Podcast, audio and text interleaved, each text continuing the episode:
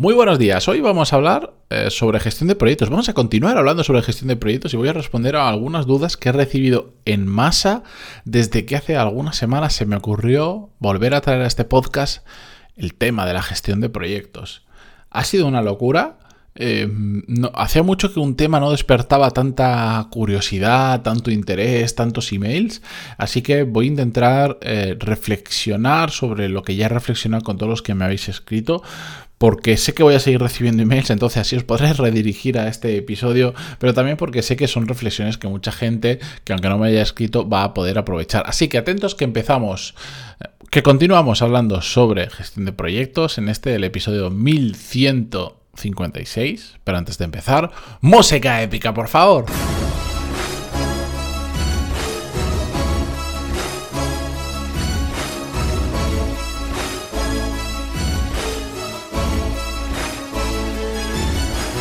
Muy buenos días a todos, bienvenidos. Yo soy Matías Pantalón y esto es Desarrollo Profesional, el podcast donde hablamos sobre todas las técnicas, habilidades, estrategias y trucos necesarios para mejorar cada día en nuestro trabajo. Como os decía en la introducción, hace unas semanas, exactamente en el episodio 1122 que se llamaba Cómo gestionar muchos proyectos a la vez, bueno, pues hablé exactamente de eso. Sobre todo hablé de cómo había tenido que modificar el sistema que yo utilizo de gestión de proyectos a medida que había ido cambiando sobre todo el volumen y el tipo de proyectos y sobre todo también la gente implicada en esos proyectos. Mm, no es lo mismo, por supuesto, ni se utiliza la misma herramienta ni la misma forma de hacer las cosas. Cuando gestionas un proyecto en el que estás tú solo, que necesitas hoy apuntarte un montón de cosas porque hay una secuencia de tareas concreta, cosas que no te quieres olvidar, detalles que te quieres apuntar, etcétera, que cuando tienes 25 o 30 proyectos literalmente en paralelo, donde en algunos tú bajas al barro y en otros no, pero eres responsable de ellos y tienes un equipo formado en torno a ese proyecto, pero hay cosas que tienes que revisar. Si no has escuchado el podcast y os interesa el tema, escuchadlo, porque esto realmente este episodio es la consecuencia de ese.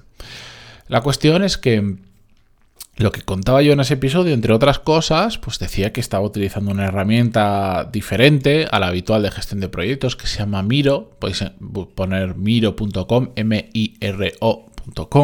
Es un, como una pizarra en blanco infinita donde puedes hacer mil historias. Y yo empecé a utilizar esa herramienta para para apuntar toda la información relevante de los diferentes proyectos y sobre todo porque me permitía centralizar eh, en ella toda la información y así simplificar el proceso.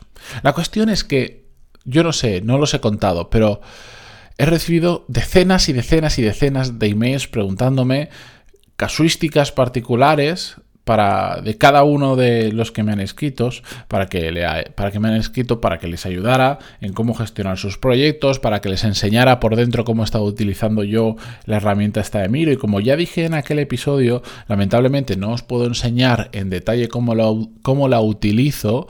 ¿Por qué? Bueno, porque contiene mucha información que es sensible que no puedo mostrar. Entonces, os puedo hacer una captura de pantalla desde muy lejos porque tiene zoom para que se vean algunos detalles de la organización, pero se pierde tanta información que no puedo compartir que al final no sirve absolutamente de nada lo que le estaba pasando a algunas personas. La cuestión es que aún así pues seguía recibiendo muchas consultas y sobre todo ha habido algo que me ha llamado mucho la atención y que es lo que ha inspirado que hiciera este episodio, que es que me doy cuenta que todos aquellos que tenemos que gestionar muchos proyectos y con mucha gente implicada, hay un hay, tenemos el mismo problema. El mismo problema no resuelto, o por lo menos aún yo no le he encontrado solución.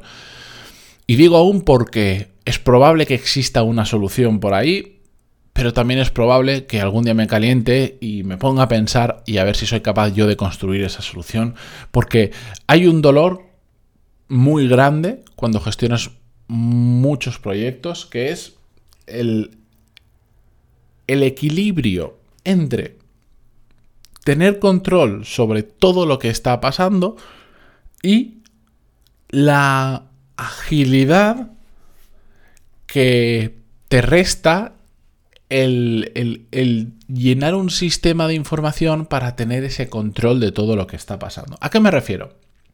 Cuando es un proyecto pequeñito es muy fácil.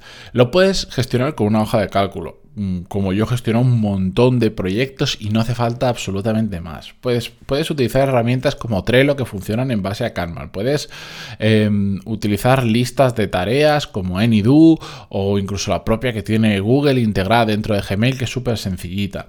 Eh, puedes utilizar un montón de cosas. Se va haciendo complejo y puedes utilizar pues miro.com de forma creativa como hago yo para apuntar información. Em, después empiezan a ver software de gestión de proyectos mm, más profesionales y con un montón de funcionalidades como Monday, como, eh, como Asana y, y 20.000 clones que hay por ahí, cada uno con sus particularidades, pero más allá de la herramienta, lo que yo me he dado cuenta por mi experiencia y que después he visto reflejado en muchos de vosotros que me habéis contado que tenéis exactamente el, problema, es que no es la herramienta, es el tiempo que las herramientas de gestión de proyectos avanzadas para proyectos avanzados te requieren para, para tener toda la información. ¿Y a qué me refiero? Pues, por ejemplo, Asana, Asana es una herramienta que, yo he sufrido, y digo sufrido pues porque em, en la empresa en la que estoy se trató de implementar, no funcionó, y son herramientas que la propia complejidad de la herramienta, que no es que sea difícil, pero tiene tantas funciones y, y, tantas cosas que se pueden hacer que o la usa todo el mundo exactamente igual y te olvidas de que existen esas funciones o empieza el caos. ¿Por qué? Porque al final estás más tiempo muchas veces rellenando a Sana que trabajando. Y esto que parece una tontería es un dolor que he compartido con muchos de vosotros que me habéis escrito exactamente por eso. Yo, para solucionar este problema, para el eh, imaginar, porque todo depende del entorno en el que estás. Si tú trabajas en una empresa que por la idiosincrasia de la empresa, por la cultura o por los requisitos de la empresa, como por ejemplo una empresa que tenga que tener una trazabilidad muy exacta de todos los procesos, de cómo se han hecho, de quién los ha hecho, etcétera, etcétera. yo entiendo que ese tipo de empresas, me puedo imaginar empresas farmacéuticas, alimentarias, temas de salud, temas que requieren esa trazabilidad por un riesgo determinado para la salud de las personas, porque la información tiene un nivel de confidencialidad que lo requiere, lo que sea. Yo entiendo que para ese tipo de circunstancias, el hecho de mm, invertir mucho tiempo en llevar una. en, alimentar esa plataforma, esa herramienta de gestión de proyectos, aporta un valor. Un valor porque te hace cumplir con una normativa legal, porque te hace cumplir con una ética del negocio, yo qué sé, o por unas necesidades operativas muy concretas, me parece perfecto. Pero saliendo de esas, de esas casuísticas, en el, en el resto del mundo real, normalmente cuando utilizamos este tipo de herramientas o la que sea, tendemos a sobreutilizarla y tendemos a, eh, tendemos a justificar eh, el tiempo que estamos dentro de la, de la plataforma rellenando la información en nuestra cabeza porque nos da la sensación que estamos trabajando. Y yo en mi experiencia estoy haciendo exactamente todo lo contrario. Estoy utilizando herramientas de gestión de proyectos cuando hace falta de la manera más simple que sea posible. Ya os digo, yo intenté utilizar Asana con un equipo muy grande de personas y al final no salió bien, pues porque cuando no todo el mundo rema en la misma dirección es complicado que las cosas salgan bien, porque realmente la herramienta no era lo que necesitaba la empresa para el momento de la empresa. Hay que entender muy bien el contexto de la empresa. Eh, por ejemplo, eh, ya sabéis, yo trabajo en The Power MBA, llevo toda la parte de producto y vamos a una velocidad tan loca, tan loca, tan, tan, tan, tan loca, que no os podéis ni imaginar, que no tiene ningún sentido entrar al detalle profundo de cada proyecto y tenerlos todo absolutamente milimetrado, porque cambian tanto las cosas. Hay tanta incertidumbre en muchas áreas y en muchos proyectos que si llevara todos los proyectos con toda la información, habría nos pasaríamos el día solo rellenando información. Y eso haría que no hiciéramos las tareas. No tendría sentido. Estaríamos cambiando la planificación de las tareas de cada proyecto, no digo diario, pero semanal seguro. Y la información y los responsables y quién hace qué, todas las semanas. Eh, invertiríamos tanto tiempo que no trabajaríamos, que no trabajaríamos en las cosas que realmente aportan valor. Por eso, en este contexto de una empresa en la que está creciendo una barbaridad, em, para que os hagáis una idea, el equipo que yo lidero, yo os diría que hace un año y medio, poquito más, solo estaba uno de los cofundadores y yo. Y ahora somos casi 20 personas. ¿Vale? O sea, que e, es una locura. Entonces, no tiene sentido. Tiene sentido entender el entorno en el que estás y decir, bueno, voy a simplificar. Y yo, lo, donde tengo foco y por lo que utilizo Miro, es para entender en cada proyecto dónde está el cuello de botella y en los proyectos que son que no solo que gestiono yo directamente, donde yo tengo una implicación grande, no solo de supervisión y de hacer que las cosas sucedan, sino de, sentarme, eh, de, bajar al barro. Además, me apunto las X tareas que son más relevantes. Hay miles que hacer por detrás, seguro. Pero apunto las más relevantes para que no se me pase ninguna de las más relevantes. Y ya está. Y ya está. Y todo mi equipo trabaja de forma similar. Pero en este caso, em, que es lo que me he encontrado que hay muchas otras personas con este mismo problema de encontrar el equilibrio entre el tiempo invertido, la complejidad de un proyecto, etcétera, etcétera. Me he dado cuenta que todo el mundo termina haciendo la misma solución y termina llegando prácticamente a la misma conclusión que, que yo he llegado, que es, mira, yo me voy a montar un cuadro de mandos de alguna forma bien sea con una hoja de Excel o el otro otro de una persona me decía que lo hacía con una hoja de Word, yo lo hago con Miro. Hay miles de formas de hacerlo, pero un cuadro de mandos para mí, para tener control de todos los proyectos, para apuntarme las cosas importantes y después voy a dejar que cada responsable de cada uno de esos proyectos lo haga como les dé la gana. En un mundo ideal, si todos trabajamos bajo la misma herramienta, esa herramienta se conecta, mm, todos los proyectos conectan con objetivos y cosas así, que es lo que hace Monday, que es lo que hace Asana, etcétera, etcétera, em, sería perfecto, pero el mundo ideal no existe. Y en muchos tipos de empresas, por lo que os decía, por la velocidad, por el contexto, etcétera, etcétera, esto no funciona. Em, otro oyente me decía en un email que cómo podía hacer para que otros departamentos pudieran utilizar el, gestor de proyectos como ellos lo utilizan. Y yo lo que le decía es, es que igual no lo tienen que utilizar como vosotros lo utilizáis. Porque igual tienen otras necesidades muy diferentes y una forma de hacer las cosas muy diferentes y vas a intentar imponer eh, a gente utilizar un sistema que no es bueno para lo que ellos hacen en su día a día. Y entonces me decía, vale, pero ¿y qué pasa si esa gente está en otro departamento, pero hace cosas dentro de mi departamento, contribuye en alguno de los proyectos? Pues uno, le puedes enseñar puntualmente a que utilice tu mismo sistema solo para los proyectos que está contigo, que es una opción. O dos, simplemente ir a la opción simple que es tú ten un cuadro de mandos para que nada para que no, no haya un desajuste de nada y no ocurra nada raro y tengas el control sobre los diferentes proyectos y deja que esa persona las tareas que tiene que hacer relativas a tu proyecto se las organice como le dé la gana, que lo, más probable es que no, pase de una hoja de, de, papel o de su cabeza y su memoria, lamentablemente. Pero es, es una realidad complicada, pero de verdad, de verdad, de verdad, que yo todavía no he encontrado una solución fácil, una solución compleja, la tengo. Tú quieres que todo el mundo utilice un sistema y metes un Monday y metes una Sana, que están muy bien. Lo único que tienes que es evitar dejar de liarte con las funcionalidades que tiene, pero creas una cultura, impones el sistema a todo el mundo, le formas, pero es un desgaste de tiempo y de dinero muy, muy, muy, muy bestia.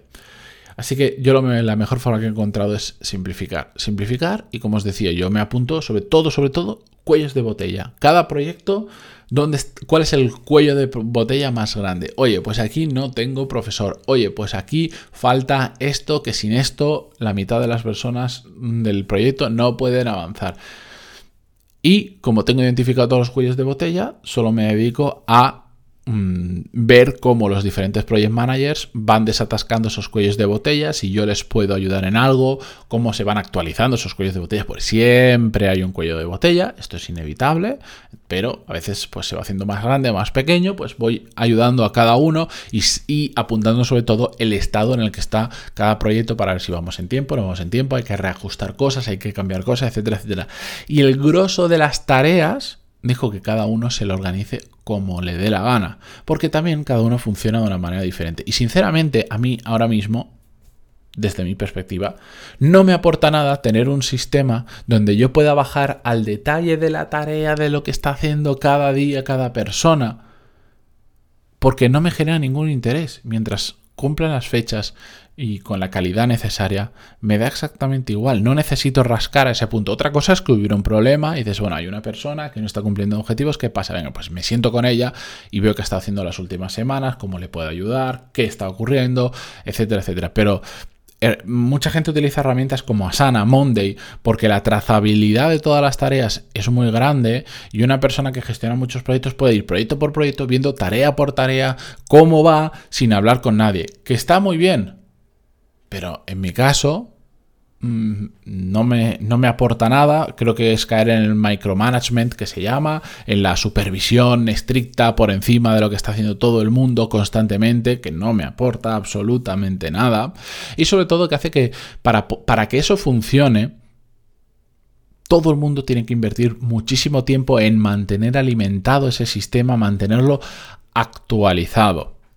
Y os aseguro que hacer que todo el mundo actualice siempre que toca el sistema, ese tipo de herramientas, es un dolor y un gasto de energía y un gasto mental enorme, enorme, enorme, enorme. Así que mi recomendación repetida en infinidad de episodios para diferentes temas es entender vuestro, vuestro contexto de los proyectos, de la empresa, del equipo y sobre todo simplificad. Simplificad todo lo que podáis porque a más eres capaz de simplificar las cosas, normalmente tiendes a focalizarte más en aquello que es realmente relevante para lo que estás haciendo. La falta de simplificación te suele llevar a estar en mil cosas, de las cuales muy poquitas suelen aportar valor, pero a la vez todas aquellas que no te aportan valor te tienen distraído, mareado y ocupado durante todo el día, de tal forma que terminas el día exhausto y la semana y el mes, pero no has avanzado absolutamente nada. Así que ahí os dejo mi reflexión sobre la gestión de proyectos complejos. espero haber resuelto muchas de las dudas que he ido recibiendo a lo largo de estas semanas y si no, siempre me podéis escribir en pantaloni.es barra contactar y os ayudaré en lo posible. Lo que no puedo entrar, que es lo que me pide mucha gente, es en, uno, en compartir el sistema exacto por lo que os decía de la información confidencial que hay. Si no, un día prepararé alguna versión para poder compartirlo, una versión más light, pero no puedo entrar en organizar vuestros proyectos que me ha pasado. Oye, es que hago esto, ¿cómo harías? Pa, pa, Pero no puedo entrar en profundidad porque imaginar, imaginar lo que conlleva eso me resulta absolutamente imposible. Os puedo responder a cosas puntuales, pero para, para deciros qué herramienta utilizar con exactitud, cómo hacerlo, cómo distribuir las tareas que se me han preguntado, me resulta imposible. Eso es trabajo de alguien que se tiene que meter con vosotros mano a mano durante un tiempo y, que seguro que hay gente que ahí os puede ayudar, pero yo me resulta imposible simplemente por falta de tiempo. No por ganas, que esto me encanta este tema, pero por falta de tiempo me resulta imposible. De todas formas, para cualquier cosa, pantaloni.es barra contactar. Gracias por estar ahí al otro lado, en Spotify, Google Podcast, Evox, iTunes, donde sea que lo escuchéis. Hasta mañana. Adiós.